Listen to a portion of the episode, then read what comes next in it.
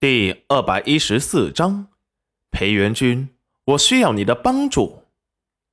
放水渠的人回来后，吃过饭，又开始去扎帐篷了。每家扎一个。裴元君让石安带着梁玉生也去了。梁玉生做起事来也格外的细心和认真。大家本来对他是县府的公子有些放不开。可是相处过后，却觉得他很实在，小伙们就和他打成了一片。村长的儿子裴大成和李振家的儿子做得最卖力，他们心中有愧疚。裴大成是想给父亲赎罪，是他父亲错误的决定害了大家，而裴叔伯却觉得自己家没了，早日把帐篷建起来。等洪水退去，就可以听从裴元军的指挥，快速的开始做砖了，重建自己的家园。听到了戚云染的建议之后，他对他们以后的人生有了新的期盼和憧憬，不再是三天前刚经历洪灾的绝望悲痛的模样，做什么都有了一股干劲儿。戚云染这几天。则把自己关在屋子里写他的计划书。他准备把裴家湾村打造成一个古代的商业地带，把这一片全部开发出来，做一个房地产的开发商，打造他的商业帝国，从这里开始。银子啊，齐云染奔向你们来了。这般一想。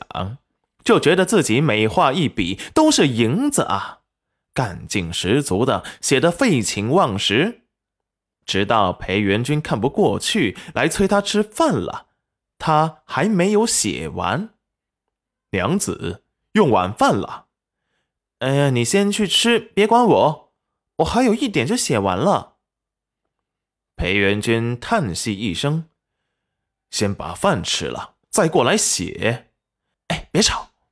不要打扰我，马上就好了。说完，快速的落笔，思绪如泉涌，几笔就写成了。放下笔，把终于写好的满满的几页纸拿起来看了看，满意的点点头。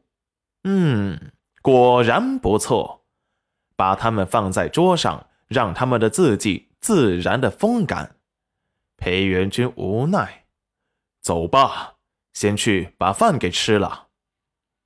戚云染吃饭的时候，突然像是想起了什么，暗中打量了裴元君好几眼。